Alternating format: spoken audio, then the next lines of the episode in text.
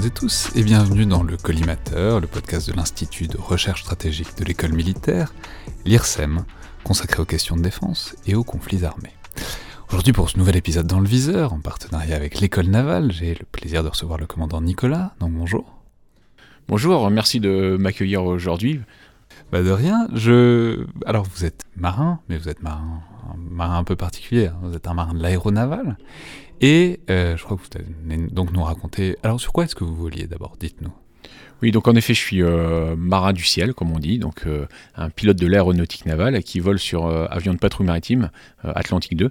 Et je suis actuellement directeur de l'école d'application des officiers de marine, donc ce qui me donne la chance à la fois d'avoir beaucoup volé et puis aujourd'hui de naviguer. Donc un marin pleinement épanoui et complet. Très bien. Alors l'histoire que vous allez, le souvenir que vous allez nous raconter, il date de quand? Alors, ce souvenir est quand c'est euh, un petit peu ancien, c'est 2011, euh, c'est euh, l'opération Armatan, dans laquelle les Atlantiques 2 ont eu un rôle déterminant, que ce soit Donc, l'opération Armatan, on va tout de suite rappeler, c'est évidemment l'intervention de la coalition occidentale, disons, en Libye, pour neutraliser l'armée conventionnelle libyenne, donc du général Kadhafi. Et alors justement, bah, dites-nous quel rôle alors ont eu les Atlantiques 2 dans, ce, dans cette tâche, disons? Alors justement, c'est l'avantage de, cet avion polyvalent, c'est que euh, cet avion a eu plusieurs missions et plusieurs rôles. Dans un premier temps, un, rôle euh, dans, son rôle principal au-dessus de l'eau, on va dire euh, aider les bâtiments de la coalition, faire de la surveillance maritime et puis donner du, renseignement.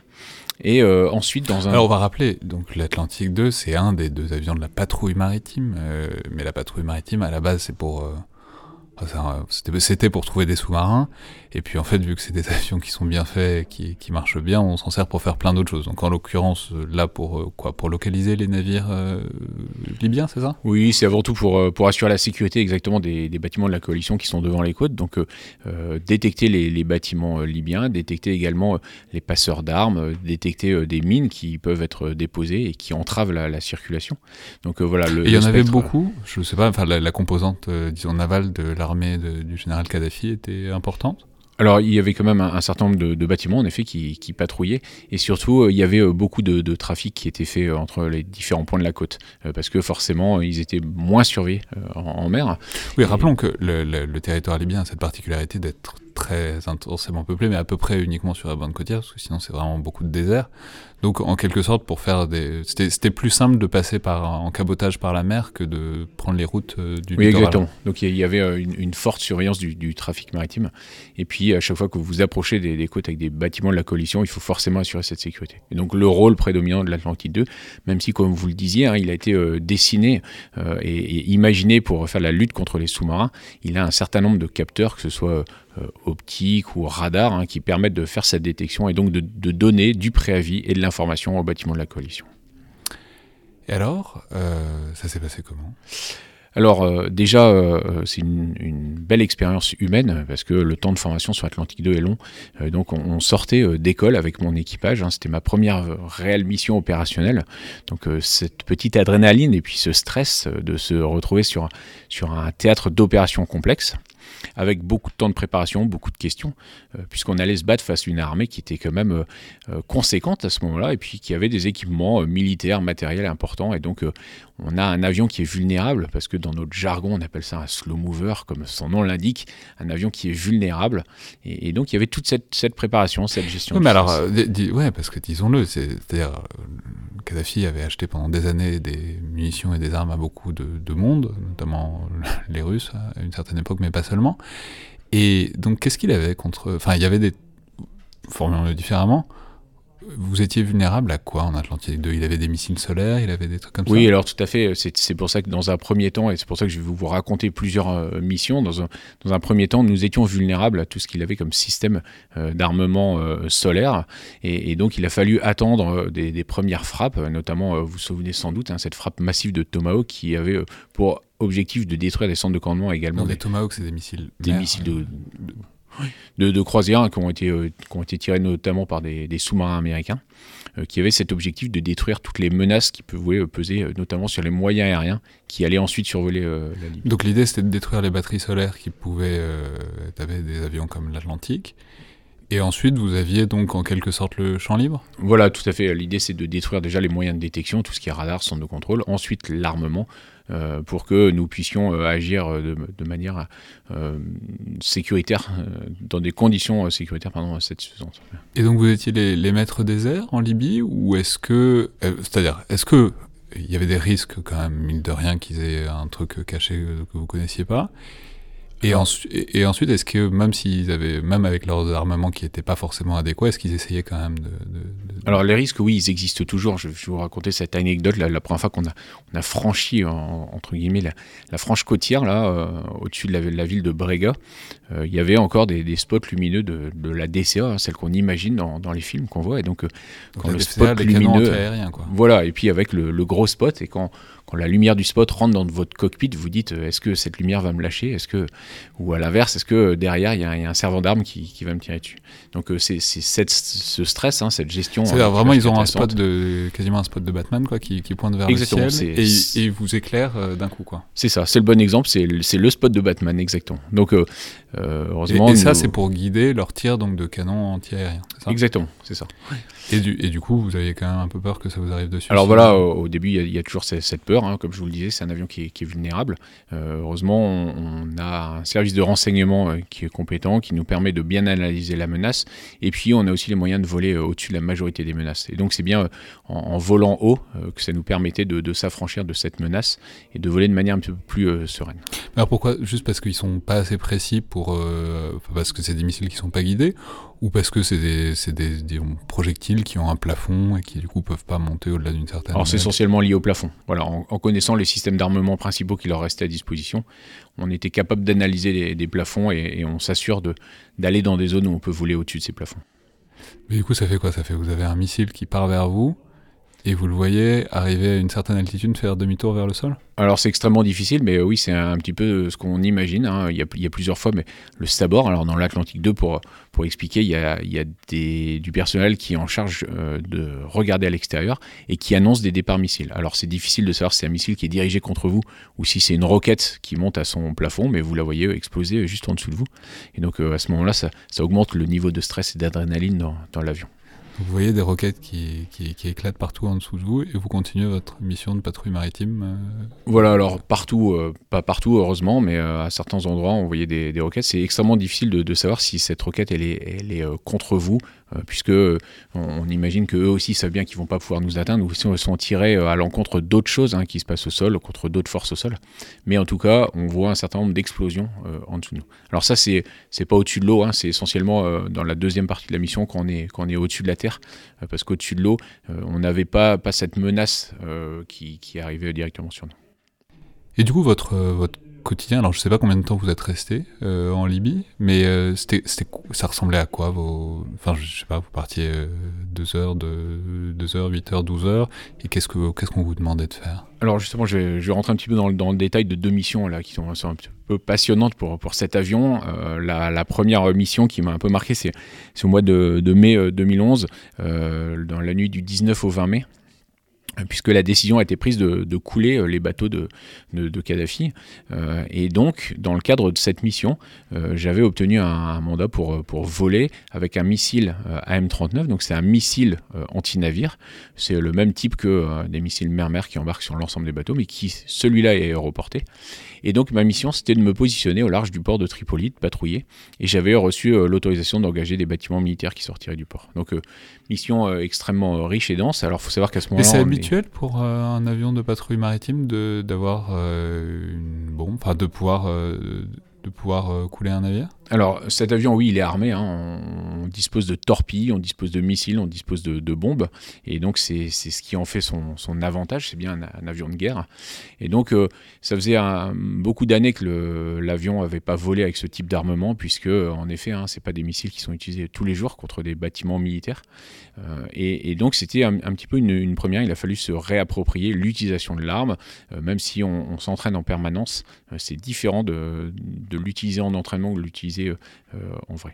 Alors c'est des missions qui sont... Et du coup, vous l'avez tiré ce missile Alors non, finalement, nous ne l'avons pas tiré. Je, vais vous raconter le, euh, finalement comment ça s'est passé, mais c'est quand même une mission longue euh, qui, est, qui est dense à, préparer déjà intellectuellement. Euh, et puis euh, parce qu'il y, a beaucoup de paramètres, c'est une arme qui est, complexe, parce que le vol est long, euh, pour répondre à, votre question là précédente, c'est-à-dire c'est des vols qui, font entre 8 et 10 heures, déjà le temps de, rejoindre la zone, puisque évidemment on n'était pas basé en Libye, mais on était basé en, Sicile, là. et puis ensuite il y a forcément un, temps d'attente. Alors la décision qui a été prise pour couler les, bateaux était différente, c'est de les couler dans le port, puisque aucun n'a appareillé, et donc c'est les avions de chasse qui ont, tiré des bombes pour, couler ces bateaux, mais je peux vous assurer que l'excitation était à son comble et puis euh, euh, forcément l'adrénaline aussi puisque cette mission était, euh, était capitale. Parce qu'on pouvait imaginer que si un bateau sortait du port de Tripoli à ce moment-là, euh, les conséquences auraient pu être fâcheuses pour les autres bateaux. Non mais donc vous étiez en l'air au moment où les avions de chasse ont coulé les, les navires dans le voilà, port de Tripoli Voilà, exactement. J'étais en l'air. Ah vous étiez, vous étiez au premier rang quoi c'est ça, exactement. Et donc on a notamment bah, voilà, filmé, enregistré, puis on s'est assuré ensuite que les bateaux avaient bien été coulés par, par les bombes qui avaient été, euh, été larguées. Ah ouais, ça doit être plaisant de, de, de voir l'aviation de, l'aviation de chasse en action euh, de si près. Ça doit être un, ça doit être un truc étonnant, quoi. Oui, alors on est habitué à travailler avec, euh, avec les, les, avions de chasse. Hein, D'une manière générale, on travaille énormément en, en coopération. Ouais, enfin, couler Mais... toute une flotte dans le port, c'est quand même pas. Voilà, ça, ça, ça pas toutes les. C'est quand même pas semaines, une mission euh, classique. Ouais. Et alors ensuite, donc une fois que bon, une fois qu'ils étaient coulés, ils étaient coulés quoi. Euh, c'est ça. Et vous êtes pour autant resté sur des missions autour de la Libye. Euh, qu'est-ce que qu'est-ce qu'on vous a donné à faire après? Alors voilà, c'est là où je vais vous détailler une, deuxième mission. Alors en tout, j'ai fait trois mandats euh, là-bas. C'était des missions euh, denses, des vols longs, comme je vous l'expliquais.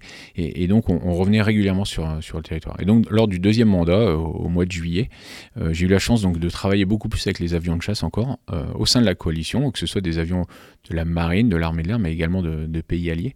Et euh, nous avions la chance d'avoir une délégation pour engager les forces de, de Kadhafi qui étaient au sol.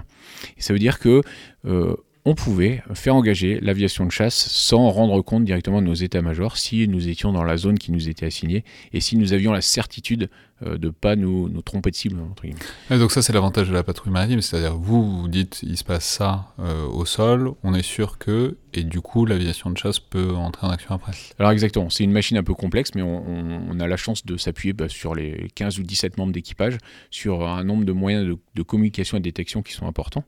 Et donc dans ce cadre précis, euh, quand on était sûr d'avoir un véhicule armé, euh, par exemple, euh, on faisait la, cette identification, une fois qu'on s'assurait que c'était un, une force pro-Kadhafi, on appelait entre guillemets un avion de chasse on lui désignait la cible, il pouvait l'engager. Donc ça c'est une, forte responsabilité, de la même manière que euh, ça posé beaucoup de questions, notamment au, sein de l'équipage, ça a fait beaucoup de réflexions, on va dire, intellectuelles, puisque euh, si le, militaire a conscience du risque qu'il encourt pour sa propre vie, notamment quand il, quand il va au-dessus d'un territoire, euh, tout mon équipage n'était pas forcément prêt à, à s'inclure dans la chaîne décisionnelle qui allait donner la mort au sol. Et donc ça c'est assez intéressant euh, dans, en termes de préparation. Ah oui, de vous n'étiez pas habitué à, avoir, à être à ce point-là en cycle court, c'est-à-dire donner de la, du renseignement, que ce soit retraité et ensuite qu'il y ait un truc qui se passe, c'est habituel.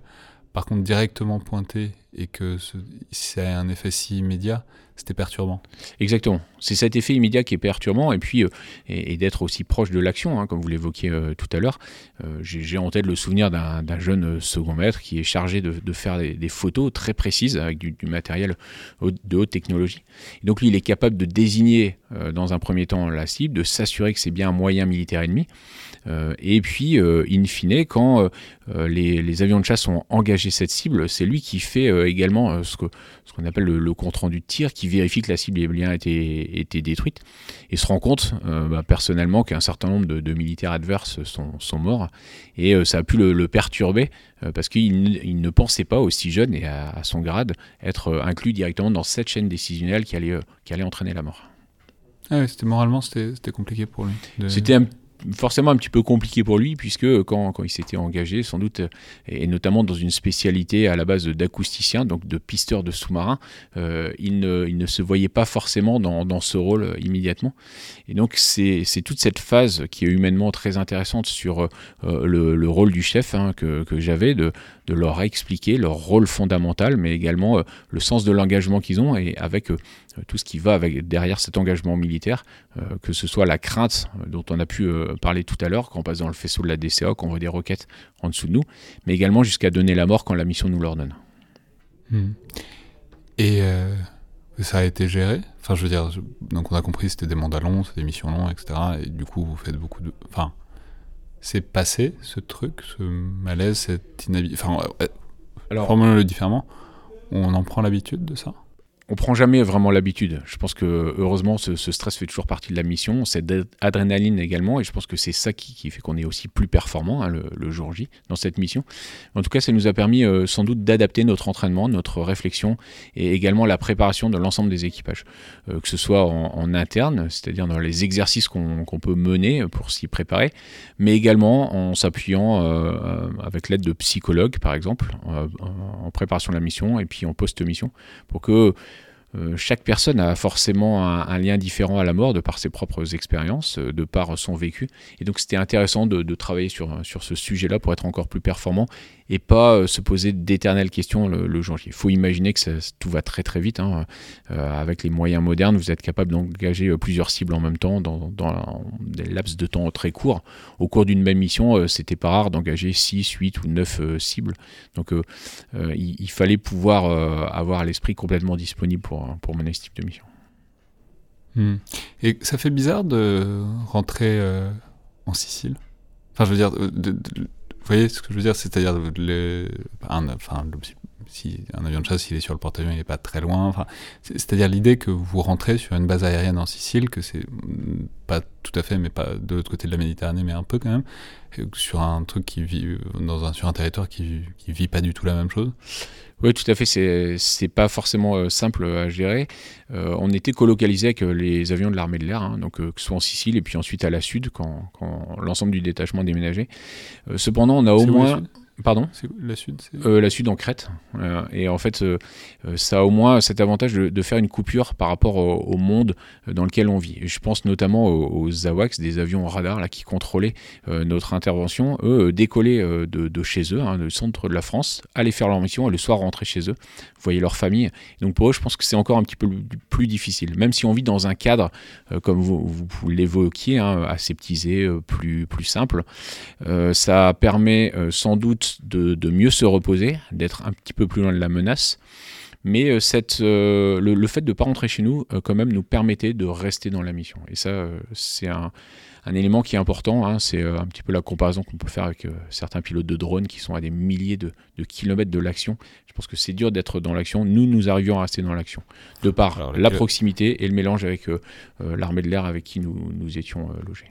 Rappelons par ailleurs que des, ça arrive à des pilotes de drones, pas les pilotes de drones français, puisque les pilotes de drones français sont toujours sur théâtre, en tout cas pour l'instant. Exactement. Euh, et donc euh, c'est une mission qui était quand même pas tout à fait banale pour la patrouille maritime, ce que vous nous décrivez.